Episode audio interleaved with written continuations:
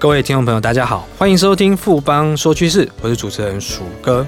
我们时间又进入第二季股东会即将召开的旺季。那我们知道，上市公司陆续都已经确定了所谓的现金股利的数字，应该都会吸引我们投资人的关注。那我们知道，在除权息的日期之前呢、一般都会有现金殖率的一个比较的一个热潮。我们今天很荣幸邀请到富邦投顾研究部的协理陶志伟陶协理来和我们聊聊，说台股现在现金殖率的实际状况，还有我们可以留意的投资趋势。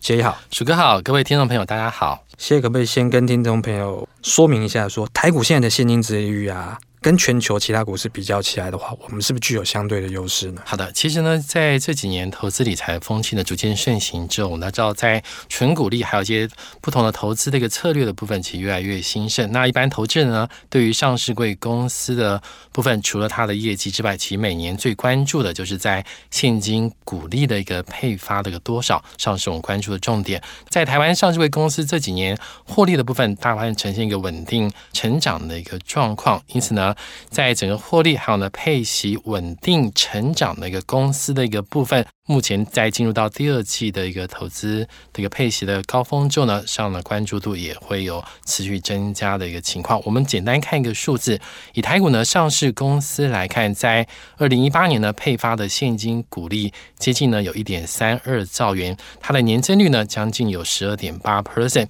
那今年呢虽然说在金融股的部分，它的配息的金额的部分呢，略微有一个缩减，不过呢，大概也是等同去年的一个现金股利配发的一个状况。因此呢，这么多的现金股利配发下来呢，上了对于投资人而言，这个阶段的一个策略部分，可能有几个重点呢，可能要特别去做一个留意。一个呢，就是刚刚鼠哥提到的台股的部分呢，有没有具备它的一个高现金殖利率这样的一个优势？其实呢，我们统计的数字来看，台股呢过去的现金值利率呢，大概都落在三点五到五 percent 之间。那以目前呢，整个台股的现金值利率，我们以 Bloomberg 它的预估的数字呢，大概就在四趴到四点四趴之间。那这样的一个台股的现金值利率的部分，对照。全世界主要的一个国家的指数来看，上呢只有比英国指数的殖利率呢略低一点，反而呢比其他的国家，甚至呢在欧洲的其他像法国、德国、香港还有巴西这些国家的殖利率呢，这是属于前段班的，好三点五到四点零 percent 这样之间的股市来看，其实呢台股呢都超过他们的一个水准，因此呢现金殖利率的角度而言，目前呢是仅次于少数的国家，而是在全。求排名前茅的一个股市，那当然，我们刚刚提到的是在现金殖利率的一个水准的一个方面，那对照。这样的一个殖利率呢，我们还有另外一个比较的参考的因素，就是指数本身的一个波动率。那台股呢，其实在过去这一年的波动率的一个部分，也是呢属于相对偏低的一个状况。因此呢，殖利率比较高，而在股市呢波动率比较低的这样的一个双重的一个优势的情况下，当然以台股而言，它上呢就具有吸引全球资金呢持续流入的这样投资的一个潜力。协理这边要讲一个重点哦，台股的特性高现金值利率，然后低的波动率，都是指数波动比较低，那这个是非常好的一个投资优势。那我们知道说，我们现金值利率跟家庭指数的波动的状况看起来是有相对优势。那协理可不可以进一步跟我们说明一下说，那实际上它的利差，比如说跟银行定存或其他的无风险利率的比较状况的话，让投资人有一个更清楚的认识。好的。那上呢，在殖利率部分，可能一般就就我们刚刚提到四趴上下的殖利率，听起来好像没有很吸引人。但是呢，我们拿几个比较的数字呢来做一个比对，投资人呢就可以看到说，中间其实差异呢是有点大。因为台湾目前呢，在一年期的定存利率的部分，大概呢是在一 percent 上下。那一 percent 的一个定存的利率跟股票市场投资呢，平常大概就有四趴上下的这样的一个水准来看，两者的一个差距就是殖利率差距的部分，将近有三趴的一个幅度。投资呢，如果说呢，在个人的一个资产配置的一个部分，如果每年的投资都有呢将近有三趴的一个差距，那你就知道这个中间累积下来的一个投资的一个报酬率，其实呢就有相当大的这样的一个歧义。那刚刚提到呢，是在长期投资而言。我们考量的一个重点。那另外呢，可能还有两个情况，也是呢，在投资人在平常在投资布局的时候呢，也会特别考量的，就是在股市波动幅度比较大的一个时候，尤其呢，像二零零八年在全球金融海啸的一个时候，或者呢，在之前科技股的一个大幅波动的时候，其实在全球指数都有出现了相当剧烈的这样的一个波动。那这个情况之下呢，其实有具备稳定值利率的这样优势的一个商品的一个部分，它的显现的效益的部分呢，都会有额外增加投资人吸引力的这样的一个情况。因此呢，后续如果呢，在国际股市再度出现震荡幅度扩大，或者呢出现急剧修正的一个时候，台股呢目前的殖利率的一个水准呢，这样就有机会呢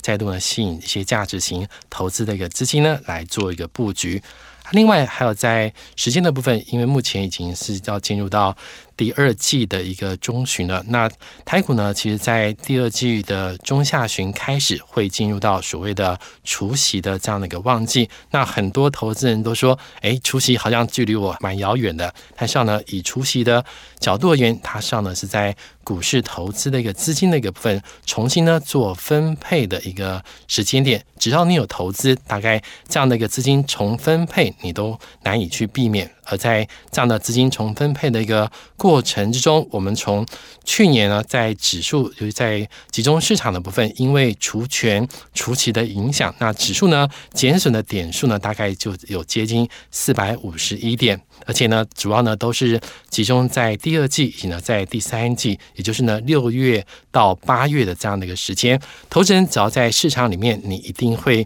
遇到除息的影响。那你手上呢也会呢在除息的之后呢重新握有配息的这样的一个资金。那这个资金怎么样再度去投入市场去做资金的一个配置的一个使用？其实呢，也是我们在这个阶段，我们也特别提醒。投资人未来两季在纯股利的一个策略的一个部分，一定呢就要配合子利率的这样的一个评估去做最妥适的一个处理。是的，我们知道说台股的上市公司其实有一千多家，非常的多，而且是持续在增加当中。那实际上符合高现金值利率概念的类股或个股，些可不可以跟我们分析一下？好的。那我们刚刚有算过，说在台股今年殖利率大概就是四 percent 上下的一个水准。那大盘指数呢是这样的一个殖利率，不过在类股的部分，它可是有很大的一个差异。尤其呢，在去年就是二零一八年获利大幅成长的一些特定的一个类股的部分，以我们目前统计的一个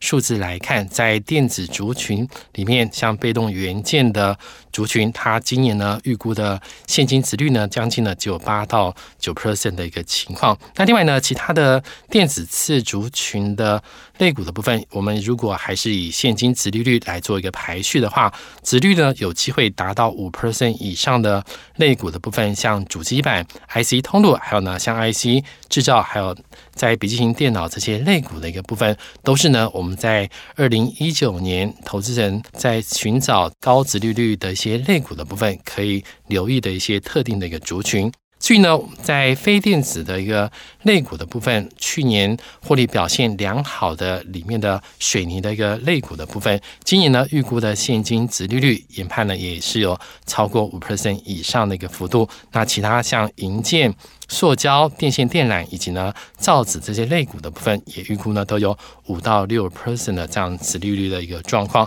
所以呢，投资人呢，如果说在现阶段以挑选类股的一个方向而言，建议呢就可以从我们刚刚提到的电子以及呢非电子的这些族群里面呢去筛选里面的标的。当然，我们刚刚提到的主要是在类股的一个方向的一个部分。如果投资人实际上落实到个股的一个部分，那我们这边也。整理了一下，就是在比较大中大型的一些个股，就是台湾五十成分股以及中型一百的成分股里面，殖利率表现比较高的一些特定的一些个股的部分，像水泥股里面的台泥、亚泥。那另外呢，在塑胶类股里面的台塑、三宝这些个股的部分，今年的预估的殖利率的部分呢，应该都是属于相对偏高的这样的一个水准。那另外呢，在在被动元件里面，因为去年呢获利大幅的一个增加，因此呢在龙头厂像国巨、华新科的部分，还有呢像主机板里面的技嘉、维新，今年在配发现金股利的一个水准上面，应该呢都有机会呢是位列在各个族群里面前面的这样的一个地位。除了这个部分的话，大家会很关心说，今年台积电有做一个很大的一个变革，当然这是政策一个新的实行的一个所谓的配息的政策，就是我们可以一年多配。那另外像是说 KI 族群的部分话，有一个除息，有一个因为它是海外所得有节水这些风潮。那像这些风潮的话，谢谢可不可以跟我们分析一下说，说它值不值得我们留意跟追踪？好的。除了其实我们刚刚除了类股之外，在今年比较大的流行的一些趋势的部分，就是在台积电董事会里面宣布说，今年呢配发八元现金股利，而且呢从今年开始可能会采取分季发放的这样的一个动作。上呢在台积电提到这样的一个分季发放现金股利的一个措施之后，也引发了其他有些公司的部分呢就做一个仿效的一个动作。那以投资的一个角度而言，当然有能力做。这样子的一个宣示，也就是逐季来配发现金股利的公司，我们可以正面的来看待说，这些公司它在资金调度的方面，应该都是相对比较健全的公司，它才有这样的一个能力呢去做这样的一个动作。当然，全年的现金的股利的一个部分倒是没有太大的改变。不过呢，这边也特别提醒说，这些带有指标性的公司里面呢，还是要注意，我们呢最主要还是以它殖利率比较高，或者说现金。股利全年加总配发比较高的公司，还是纳入我们在高现金殖率里面优先考虑的一个对象。那另外呢，在市场操作的过程中，因为每一次的股息的配发的部分，可能在融券回补啊这样子的。筹码面的一个考量的部分，因为它频率呢有拉高的一个状况，在筹码面也是在操作部分呢要特别去留意。至于呢，在另外一个议题，就是 KY 族群的一个配息的一些因素的部分，其实呢，因为 KY 族群它是现金股利呢是算在海外所得，因此呢，在海外所得呢不到一百万的一个情况之下，它就不用纳入到基本所得税额的这样的一个考虑。因此呢，在 KY 族群在每年除权息旺季的一个时候，包括我们刚刚提到的税负的一个优势，以及呢免课二代健保的这样的一个议题的部分，都会吸引市场的资金呢来做一个追逐。当然，在高现金殖利率的我们刚刚提到的这些个股之外，具有 KY 的个股的一些优势的一个部分，也是呢在这个阶段题材性相对呢会比较增多的一个殖利率的参考的一个对象。其实我们最后这边要提一个问题，就是说，大家在拿到现金股利之后，一定都会面临所谓的再投资的问题。就是我拿到现金股利，那我如果还想要去投资有现金殖利率概念这个话，除了个别的股票之外，我们是不是有其他的投资选择呢？是的，那除了个别的股票之外，其在这几年新开发的一些金融商品的一个部分，其实它都有额外可以搭配的去做考虑的一个对象。尤其呢，在我们之前提到说，像 ETF 的这个商品的一个部分，因为它上呢就是。在整个组成的部分都是呢，模拟它主要的个股去像指数类似的这样的一个形态。那我们在挑选的部分，除我们刚刚提到指数呢是四 percent 的一个子利率之外，如果呢在台面上有些券商发行的现金。鼓励有配发现金鼓励的一些指数型 ETF 的部分，也可以呢搭配呢来做一个参考。当然，在整个稳定性而言，还是呢以大型股的 ETF 的一个部分是优先呢来做一个考虑。不过，因为这里一两年呢，有些券商的部分也特别针对高值利率的公司有去发。类似的一个高值利率的 ETF，这个呢也是在操作布局的时候呢，可以搭配来做一个应用。所以呢，在这样的一个情况之下，除了个股的部分，你可以挑选你心仪的一个标的之外，剩余的钱就可以拿来呢做 ETF 的一个。配置呢，来把整个资金的一个效益的部分呢，来做进一步的一个提升。那另外也特别提醒，因为以前呢，我们提到指数型的 ETF 的部分呢，大家的操作模式呢，已经逐渐的一个形成。那今年呢，有一个指数型的 ETF，就是指数投资证券 ETN 的一个部分，也会在今年呢来做一个发行的一个动作。那这个商品呢，跟 ETF 呢是有类似的一个状况，不过呢，它的一个弹性的一个部分会更加的一个扩大。当然，同样也兼具了我们刚刚提到的投资指数的这样的子利率的概念。也建议呢，投资的部分可以把这一块从今年开始搭配呢，我们刚刚提到的 ETF，以及呢在高殖利率的个股的部分同步呢，都作为今年在现金殖利率的投资布局的一些参考的一个标的的对象。谢谢今天带来这么精彩又实用的看法，谢谢你，谢谢鼠哥。经过今天的节目呢，我相信各位听众朋友对所谓的高现金殖利率这个概念，跟它可以投资的方向跟趋势，应该都有更清楚的认识了。富邦说趋势，我是鼠哥，我们下周见。哦。我投资又吃龟苓膏了啦！那你快去找富邦证券，富邦好证点不降霸，提供回收权证，让你投资好安心，更给力！富贵要人帮，权证买富邦。权证为高杠杆投资商品，有机会在短期间获得极高报酬或蒙受权利金的损失。购买前请先了解相关风险及详阅公开说明书。本公司经目的事业主管机关核准之许可证照字号为一零七年金管证总字第零零五三号。